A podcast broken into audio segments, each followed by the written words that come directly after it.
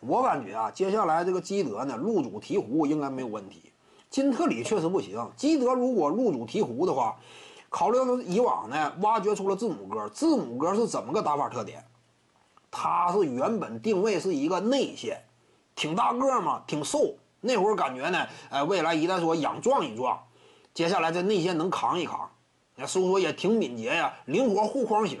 最早那会儿没想说字母哥未来真说成为超级巨星啊，防守端发一发力，进攻端空切顺下，下一下快攻，对不对？就这样一种定位角色嘛。基德来了之后，真正彻底激活了字母哥，把他从一个呀内线能跑能跳的这种类型啊，转变成一个大量持球在手的这种操控型的核心球员。当时定位甚至是外线，当时定位在基德手下。考虑到鹈鹕队呢，目前啊，他这个状元秀西安呢，本身也是内线，对不对？西安就是内线。你说西安他其实最理想的发展前景啊，他是应该是什么样的技术构成呢？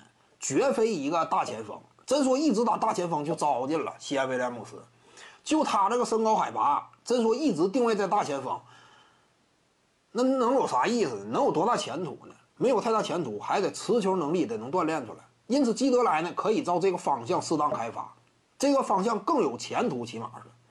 再者就是朗佐鲍尔，在基德的调教之下，他俩风格本身就接近，他俩风格早年间尤其接近，后来鲍尔开发出三分远射了。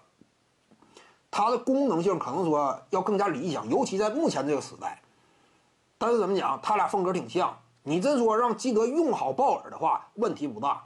那这一内一外啊，双核架构就能支起来。英格拉姆再说再进行一番挖掘的话，因为英格拉姆说白了，天赋特点呐，持球能力啊，在基德麾下的话，我感觉也值得挖掘，那就挺理想。基德入主不能够耽误这些人。徐静宇的八堂表达课在喜马拉雅平台已经同步上线了，在专辑页面下您就可以找到它了。